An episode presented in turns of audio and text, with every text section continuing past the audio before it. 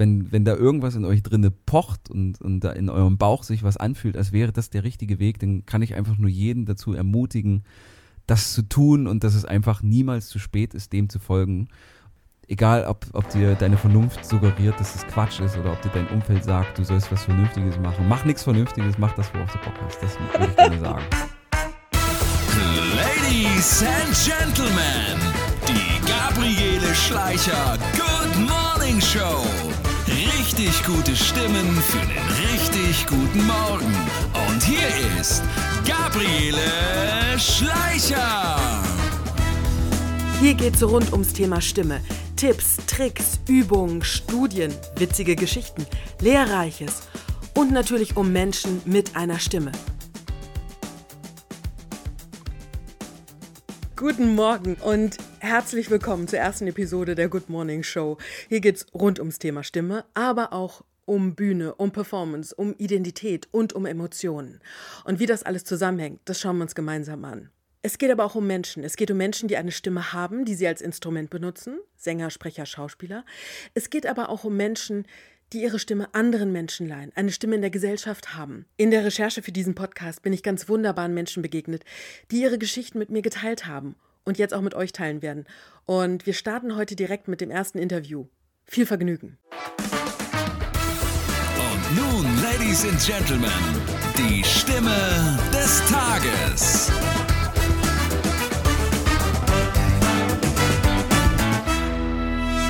Und heute die Stimme des Tages. Robin Hackemesser, Sprecher, Sänger, Schauspieler, ehemaliger Moderator. Robin, was habe ich vergessen? Mm, ich weiß, ich habe auch mal erfolglose Versuche äh, getätigt, Ergotherapeut zu werden.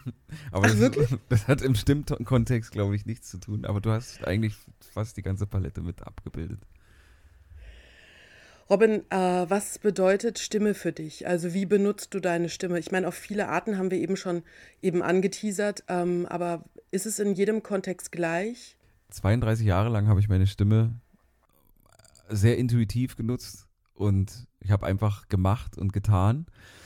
Und irgendwie, dank dir, habe ich dann angefangen mit dir und anderen Coaches und Dozenten mal an meiner Stimme auch wirklich zu arbeiten. Also ich habe beim Radio gearbeitet und beim Fernsehen gearbeitet und habe relativ schnell angefangen, Quatsch mit meiner Stimme zu machen und habe auch gesungen und so. Aber alles äh, so wie, wie Gitarre spielen, also alles autodidaktisch Mhm. und ohne Plan, wie man das, das Instru Instrument wirklich spielt, sondern einfach gemacht. Und das war eine ganz gute, ein ganz gutes Stahlbad.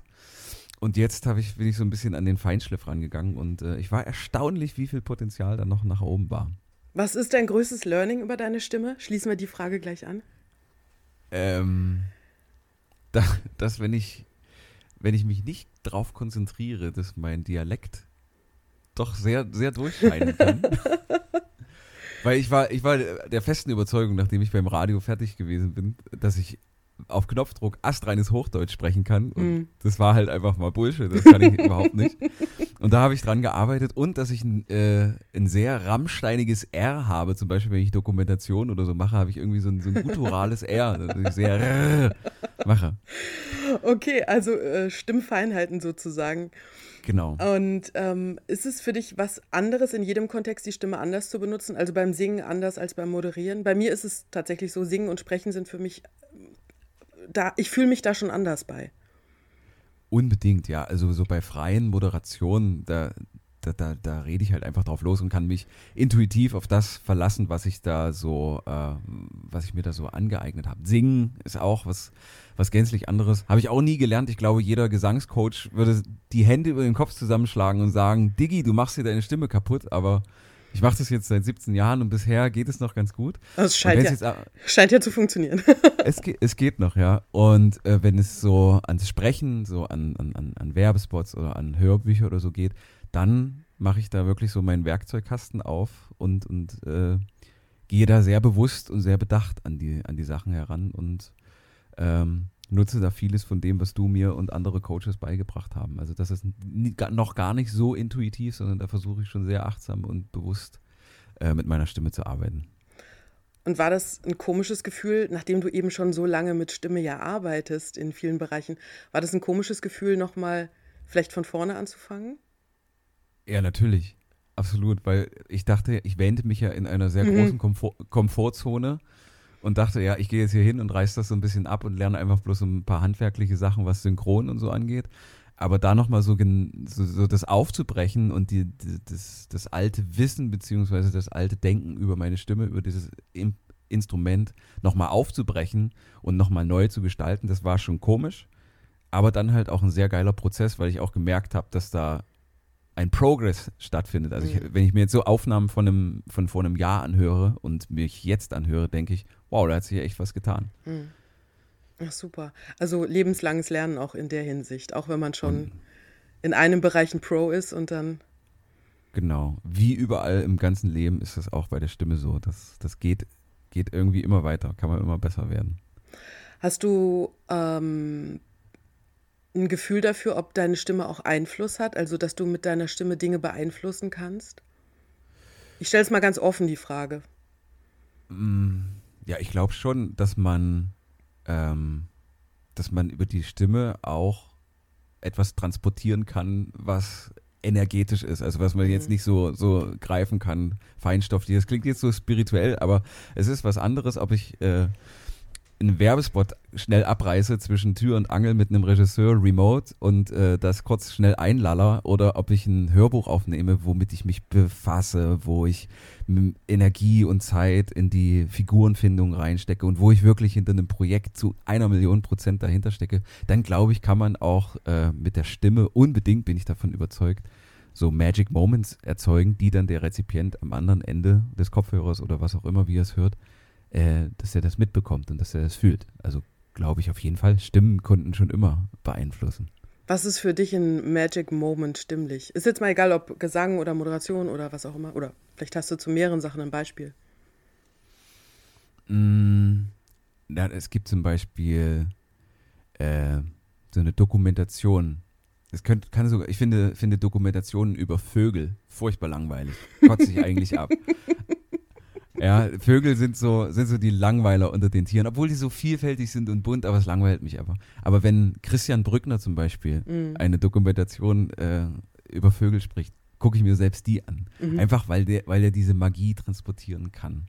Oder im Gesangskontext, warte mal, was gab's denn? Ich habe letzte Woche habe ich ein, habe ich äh, letzte Woche einen, einen Song gehört von Manchester Orchestra, eine, eine fantastische Band. Und äh, der hat im, im Schluss, im Schlussrefrain hat er auch einen Part, einen Gesangspart drinne, wo es mir instant die Tränen in, in, äh, in die Augen treibt.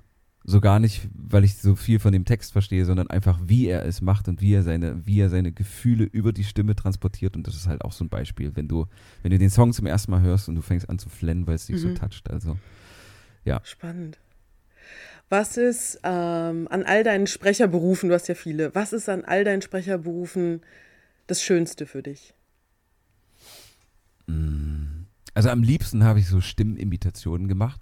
Das, äh, das habe ich, das habe ich geliebt. Das habe ich fürs Radio gemacht, so für die RTL-Radiogruppe war ich quasi die Stimme, wenn es da so Comedies gab für für Yogi Löw oder Gerhard Schröder. Mittlerweile habe ich, habe ich festgestellt, ich müsste mir ein neues Repertoire äh, an, anarbeiten, weil alle irgendwie kur kurz vorm Abnippeln sind oder in der Irrelevanz verschwinden. Rente. Genau. Ja, genau. Äh, das hat mir sehr viel Spaß gemacht, weil mir das halt so zugeflogen ist. Ich habe mir da so ein paar Sachen angehört, habe da Studien betrieben und dann, dann ging das schnell. Du bist tatsächlich Äh. auch unglaublich gut in Dialekten. So was ich von dir kenne, ist, deine Dialekte sind echt richtig gut. Also auch viele. Ja. Ja, ich mache das einfach sehr, sehr gerne. So, ich habe das ich hab das schon als Kind gemacht, dass wenn ich in Urlaub gewesen bin, dass, dass ich dann schnell so gesprochen habe wie die Leute vor Ort. Ich weiß nicht. Haben die dann gedacht, deine Eltern hätten dich entführt und du gehörst eigentlich irgendwo dahin? Ja. Ich weiß nicht, das, das, das fiel mir halt zu. Das hat mir sehr viel Spaß gemacht. Und jetzt äh, habe ich echt große Freude so an den Hörbüchern. Also ich habe letztes Jahr zwei gemacht, Ende letzten Jahres, relativ schnell hintereinander. Und das hat mir sehr viel Spaß gemacht, aber es ist auch brutale Arbeit. Also das habe ich so derartig unterschätzt, dass ich mich in den Arsch getreten habe. Ich hatte halt irgendwie für eine Produktion hatte ich äh, zwei Monate Zeit und ich habe halt so die ganze Zeit geguckt, boah, das ist easy, das mache ich. Und dann, als, die- als die Abgabe dann immer näher rückte, merkte ich, okay, du musst jetzt ganz schön ranklotzen. Dann habe ich teilweise wirklich so sechs, sieben Stunden in meiner kleinen Aufnahmekabine gesteckt und habe geschwitzt wie ein Vieh. Aber das war ein, ein gutes Stahlbad auch. Aber das habe ich unterschätzt. Das ist eine Riesenarbeit. Also das macht mir auch große Freude. Also jeden Euro, den man damit verdient, der ist nicht ungerechtfertigt, weil das wirklich harte, harte Arbeit, sowohl in der Vorbereitung als auch in der Produktion an sich und in der Nachbearbeitung ist. Das habe ich unterschätzt und kann nur jedem, der das auch anstrebt, äh, sagen und mit auf den Weg geben. Äh, wenn ihr viel Zeit habt, seien es zwei oder drei Monate für eine Produktion, nutzt das und macht jeden Tag ein bisschen, dann müsst ihr nicht die letzten zwei Wochen gefühlt Tag und Nacht in der Aufnahmekabine stehen und da drin schwitzen. Und er lässt ja dann auch irgendwann die Konzentration nach, nicht wahr? Also ja, eben, eben, das ist es ja. Aber es war, es war eine, ein gutes Learning für mich und ich war dann wirklich sehr, sehr drin in der Geschichte. Also ich habe dann auch davon geträumt. Ach, wirklich? Ja.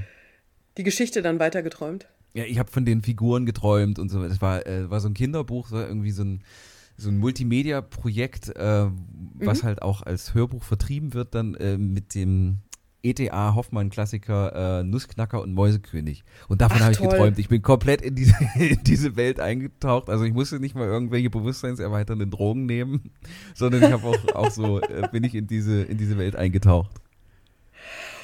Ach Mensch, ja, ja, naja klar, wenn man, das ist wie mit einer Rolle auch, ne? Weil du kommst dann irgendwann in so einen Sog von der Rolle und, und, und, und, und bist, also du bist es dann teilweise auch, aber du träumst auch die ganze Zeit davon. Oder merkst man manchmal, deine Sprache verändert sich, dein Duktus verändert sich, ne? Im Alltag. Ja, auf jeden Fall, ja, kann ich bestätigen. Der Tipp des Tages.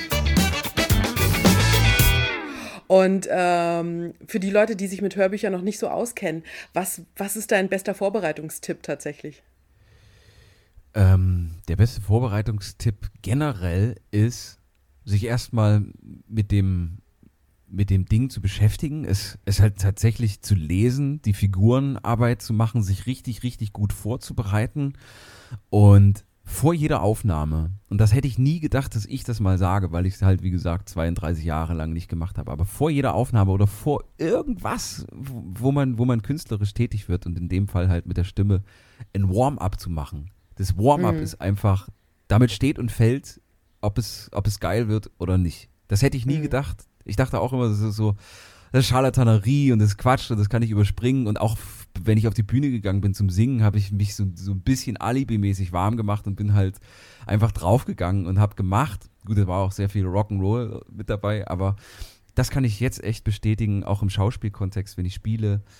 Das Warm-up, damit steht und fällt alles. Das ist, mhm. das ist der, der Main-Tipp, den ich geben kann.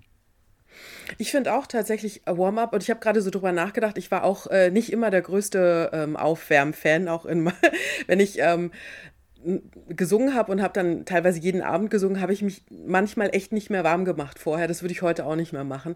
Aber ich finde, ich habe gerade so drüber nachgedacht, was für mich noch das Wichtigste ist. Ich glaube, dieses im Moment ankommen finde ich auch total wichtig. Einerseits klar die Stimme und den Körper vorbereiten, aber auch diesen achtsamen Moment im Hier und Jetzt anzukommen und richtig da zu sein. Ich glaube, das ist das, was, was mir heutzutage auch total wichtig ist in dem Moment. Genau, also das ist, ja. das, das, ich meine, das, das Warm-up natürlich im, im, im ganzheitlichen, also nicht nur mhm, was, was mhm. Stimme und Körper angeht, sondern auch was dein, deine Birne, deine Durchlässigkeit und deine Achtsamkeit äh, angeht. Also sich da warm zu machen und, und, und zu erwärmen, das ist mhm. einfach A und O. Ja, ich hätte es auch nicht gedacht. Ich muss sagen, ich war auch, ich war auch so ein bisschen Rock'n'Roll früher. und irgendwann habe ich gemerkt, mh, hm, ja, nee, du bist besser, wenn du wirklich dir einen kurzen Moment nimmst, egal wie. Mhm. Cool.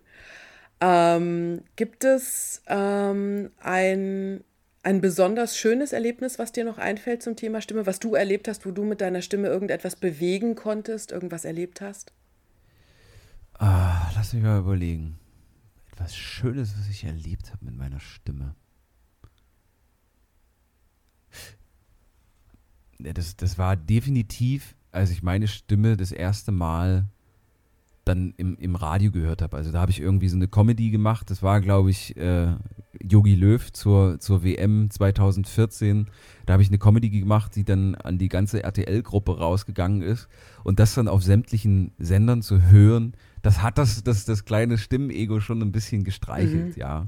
Und dann natürlich so der, der erste Song mit, mit meiner Band, der tatsächlich gut produziert war von einem vernünftigen Produzenten und so, das, das zu hören und da auch wirklich was zu fühlen und, und da zu merken, okay, ich würde mir das vielleicht sogar, wenn ich es nicht selber gesungen hätte, würde ich mir das vielleicht sogar selber kaufen.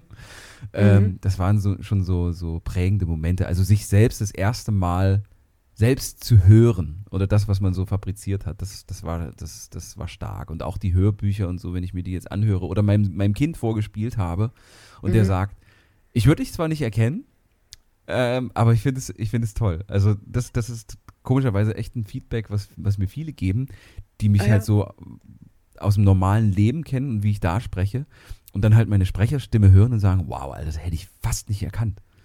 Mhm. Ja, das ist dann auch die Kunst, ne? dass man eben im Alltag so klingt, also auch sich das zu behalten, so zu klingen, wie man klingen möchte. Also eben, äh, ja, ich klinge da auch manchmal vernuschelt, die Stimme sitzt bei mir auch manchmal weit hinten. Ne? Du kannst ja dann gucken, was ist es bei dir. Aber dann, äh, wenn es um den Job geht, dann auch so zu klingen, ähm, dass man Sachen verkörpern kann, ne? andere, eine andere Haltung, einen anderen Stil verkörpern kann. Ja, genau, genau. Wie cool. Ich finde ich find das auch eine wichtige Trennung. Also für mich persönlich ist es auch eine wichtige Trennung von mental zu trennen zwischen mir selbst und, weil das ist ja das gleiche, also ich benutze dieses Organ ja, ob ich privat spreche oder ob ich beruflich spreche und wirklich zu trennen zwischen mir selbst privat und mir selbst in einer Rolle. Ja, ich finde, ich finde aber, äh, das ist, das ist manchmal also der Weg zurück in, in, das, in, die, in, in die zivile Rolle, möchte ich mal sagen, die ist relativ einfach, weil sehr erprobt. Mhm. Aber ich habe das jetzt gehabt, während des Lockdowns war ich irgendwie drei Monate in der alten Heimat, also im, äh, im, in der mhm. Nähe von. Leipzig, wo das Idiom halt so ist, wie man sich es vorstellt. Und dann wieder zurückzukommen, da haben mir einige gesagt, auch so, so Regisseure, wenn ich jetzt so Werbespots aufgenommen habe, so, oh, man merkt aber, dass, dass du wieder ein bisschen eingefärbt bist. Und äh, das fand ich relativ schwer, schwierig, dann wieder in die andere Richtung zurückkommen, zurückzukommen. Ah. ah ja, das haben wir, glaube ich, in diesem Winter äh, alle ein bisschen gehabt. Egal, was wir gemacht haben, wir sind alle eingerostet. Ich habe gestern mit einer Freundin gesprochen, die ist Tänzerin, die sagt, sie hat seit fünf Monaten nicht mehr so richtig krass trainiert. Das ist, äh, da bleibt einiges auf der Strecke gerade, glaube ich. Ja. Ja die, die tägliche Routine, ne, die, das tägliche auf der Matte erscheinen, das, ähm, was wir eben schon mit dem Warm-up auch gesagt haben, aber auch ansonsten so in diesen Berufen, wenn du künstlerisch arbeitest, das jeden Tag auf der Matte erscheinen und jeden Tag etwas dafür tun. Ich glaube, das stellen sich Leute, die da nicht so viel mit zu tun haben, auch ein bisschen einfacher vor, als es ist. Oder was denkst du? Ähm, ja, ich unterhalte mich dann natürlich sehr viel mit, mit so Freunden und Kollegen, die halt irgendwie im weitesten Sinne im künstlerischen Bereich tätig sind oder eben in dieser Zeit gerade eben nicht tätig sind. Und die haben halt so gesagt, ja, so die ersten also der erste Lockdown war eigentlich relativ easy, weil alle fanden das noch so, so ein bisschen aufregend und, und haben mhm. das vielleicht selber sogar in Kunst ummünzen können, in welcher Form auch immer. Konnten sich halt vorbereiten oder konnten irgendwelche Sachen neu schreiben oder was weiß ich.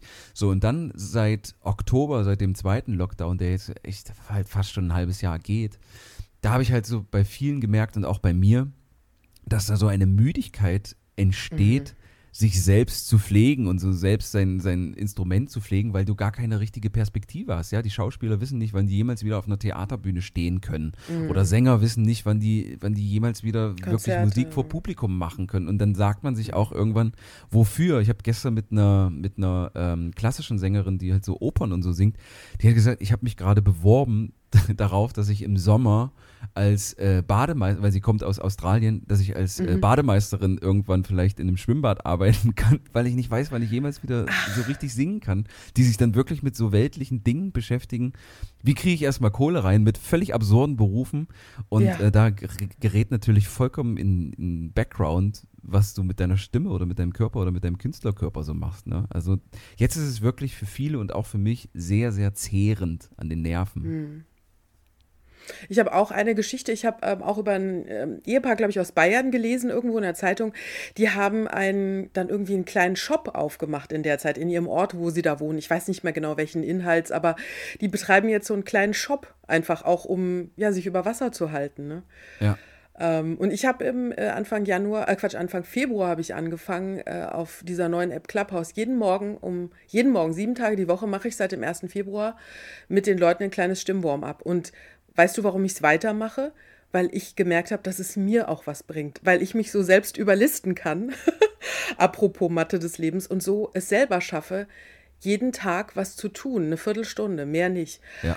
Und deshalb mache ich es auch weiter. Solange der Lockdown weitergeht, mache ich weiter, weil ich sonst selber auch nachlassen würde. Das weiß ich.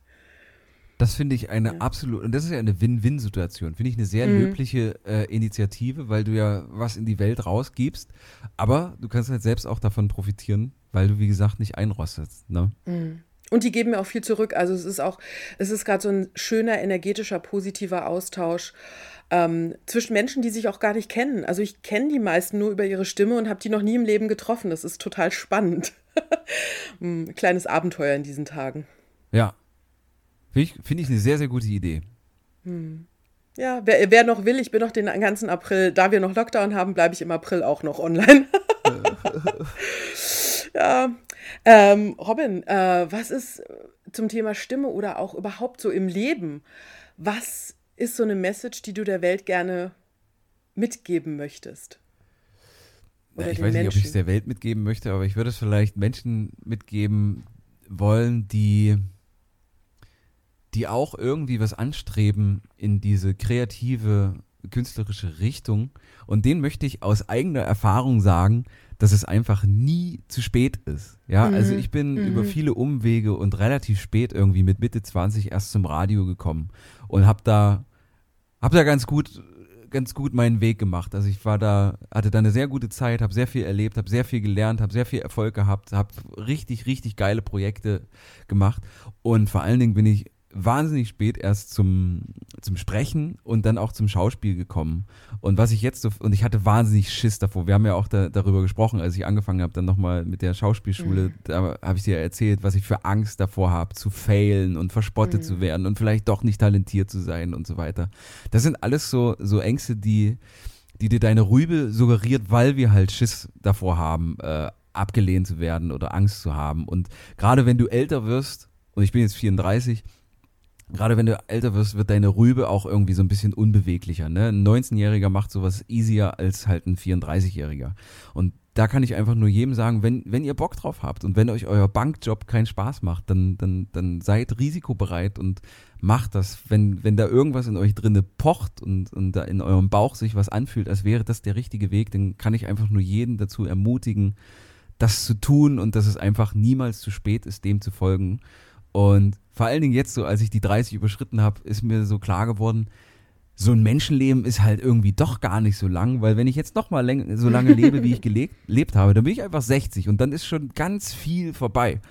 Mhm. Also mache ich das jetzt und, und, und guck, was bei rumkommt. Und es fühlt sich richtig an. Und bis jetzt wurde ich einfach nur mit sehr, sehr viel Erfolg und mit sehr, sehr viel Spaß und viel Learning und auch sehr viel Anstrengung, aber mit viel Gutem einfach belohnt. Und Deswegen kann ich das, das jedem nur so sagen. Mutig sein und einfach machen. Und egal, ob du 40 bist oder, oder 20, egal, ob, ob dir deine Vernunft suggeriert, dass es Quatsch ist oder ob dir dein Umfeld sagt, du sollst was Vernünftiges machen. Mach nichts Vernünftiges, mach das, worauf du Bock hast. Das würde ich gerne sagen. ja, ich, auch aus meiner eigenen Biografie muss ich sagen, äh, ich kann das nur bestätigen. Also äh, ich sage immer, solange du nicht unter der Brücke landest oder Leib oder Leben in Gefahr ist, äh, alles, was, was in dir pocht, wie du so schön gesagt hast, gerade bevor der Deckel zugeht, ähm, mach's, egal in welchem Rahmen. Ob das jetzt als Hobby nebenbei machst oder einfach mal einen Workshop oder eben wie du tatsächlich sagst, ich habe jetzt den großen Mut, noch eine Profession draus zu machen. Ne? Ja, und dann, dann ist das ja so, ich weiß nicht, äh, wie du zum Gesetz der Anziehung stehst, aber dann hast ja, du, dann ja. kreierst du einfach eine Offenheit und dann, dann, dann sendest du irgendwas ins Universum raus, wie auch immer das funktioniert. Aber dann kommt, kommen halt einfach auch ganz schnell Sachen zurück. Dann lernst du die richtigen Menschen kennen.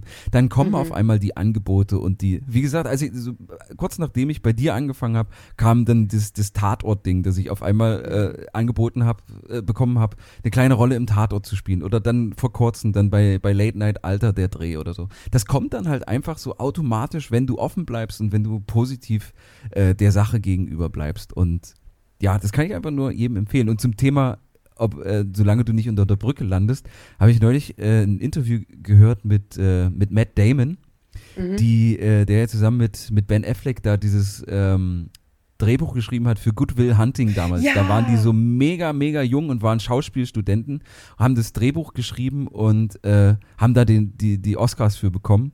Und die haben gesagt, die wussten überhaupt nicht, was sie für Gold da in, in Händen halten. Und die waren so bettelarm, als sie das geschrieben haben. Die hätten, haben gesagt, wenn sie keinen vernünftigen Agenten gehabt hätten, die hätten das sogar für, für äh, einen Big Mac verkauft, das, das, äh, das Drehbuch. Ja, also manchmal muss man halt auch so ein bisschen durch, durch finanzielle Engpässe laufen, aber irgendwann kommt auch das hinten, hintenrum wieder rein. Ja. Ach, coole Geschichte. Ich wusste gar nicht, dass die, ich wusste, dass die noch ganz jung waren, aber dass es so brenzlig war, das wusste ich gar nicht. Ja, ja. Ach, ist ja verrückt. Toll. Und für diejenigen, die es äh, jetzt noch nicht gemerkt haben, denn Robin ist ja auch die Stimme des Podcasts und ich wollte mich nochmal herzlich auch auf diesem Wege bei dir bedanken, dass du die Stimme des Podcasts bist und nicht nur die Stimme, sondern auch der Komponist. Herzlichen Dank, Robin. Das bin ich sehr, sehr gerne. Das war im Übrigen, das wollte ich vorhin noch hinzufügen, das ist auch sowas, wo ich äh, mich sehr, sehr freue, wenn ich dann so, so das Feedback von, von dir in dem Fall höre. weil Du hast ja mir dann so eine, so eine überschwängliche Sprachnachricht geschickt, als ich dir das Master rübergelegt habe und du gesagt hast, boah, das Ja. ist so geil, das ist so geil. Und dann denke ich halt auch, jo Mann, das ist, das ist einfach richtig, das macht Spaß. Ja, ich fand mich da äh, sehr getroffen und äh, tatsächlich auch getroffen auf eine Art und Weise, die ich gar nicht so oft nach außen zeige. Und ich finde, du hast da mein Innerstes sehr gut wiedergespiegelt in der Musik auch. Mhm. Siehst du? Ja.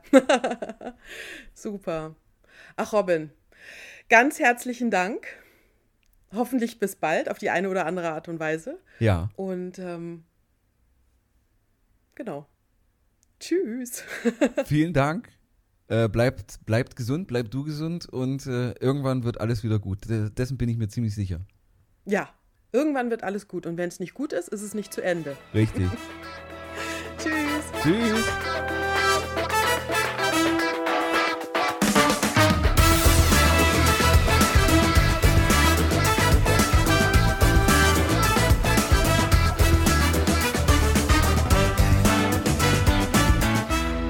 Und Robin könnt ihr erreichen unter robhackemesser.com auf seiner Webseite oder auf Instagram unter robhackemesser. Und das Thema, was wir gerade angeschnitten haben, war ja ähm, Gewohnheiten, das tägliche Stimmwarm-up. Und wie mache ich das? Und wie etabliere ich eigentlich eine neue Gewohnheit? Und das schauen wir uns jetzt gleich an. Ich habe da mal ein kleines Interview vorbereitet. Und jetzt das Highlight des Tages. Gewohnheiten sind automatisierte Vorgänge. Denn wenn das Gehirn auf alles reagieren müsste, was am Tag gefordert wird, jedes Verhalten neu überdenken müsste, jedes Verhalten neu ausrichten müsste, dann wären wir vollkommen überfordert und hätten gar keine Kapazitäten mehr frei. Der Sozialpsychologe Bas Verplanken hat herausgefunden, dass 30 bis 50 Prozent unseres täglichen Handelns durch Gewohnheiten bestimmt sind. 30 bis 50 Prozent. Und es ist vollkommen egal, ob die hilfreich sind oder schädlich sind. Also sowas wie E-Mails checken. Wie lange brauchen wir morgens im Bad? Welchen Sport betreiben wir? Welche Musik hören wir? Was essen wir? Fast Food, Süßigkeiten, Snacks, rauchen wir? Das sind alles Gewohnheiten. Denn das Gehirn wendet einen energiesparenden Trick an, damit wir Lust drauf haben, diese Gewohnheiten auszuführen. Jedes Mal, wenn wir eine bekannte Handlung ausführen, schüttet das Gehirn Botenstoffe aus. Entweder als Belohnung oder als Stabilität. Und Stabilität hat auch etwas sehr Beruhigendes. Gewohnheiten zu ändern ist gar nicht mal einfach. Am erfolgversprechendsten sind sogenannte Minimomente oder Micro-Habits. Das heißt, ich unterteile ein neues Verhalten in kleine Steps, führe die regelmäßig aus und sorge so dafür, dass das Gehirn denkt, oh, das machen wir ja gerade öfter, das muss ich wohl automatisieren. So, und jetzt noch ganz herzlichen Dank, dass ihr heute unsere Gäste wart. Und bis ganz bald. And don't forget, have a good morning.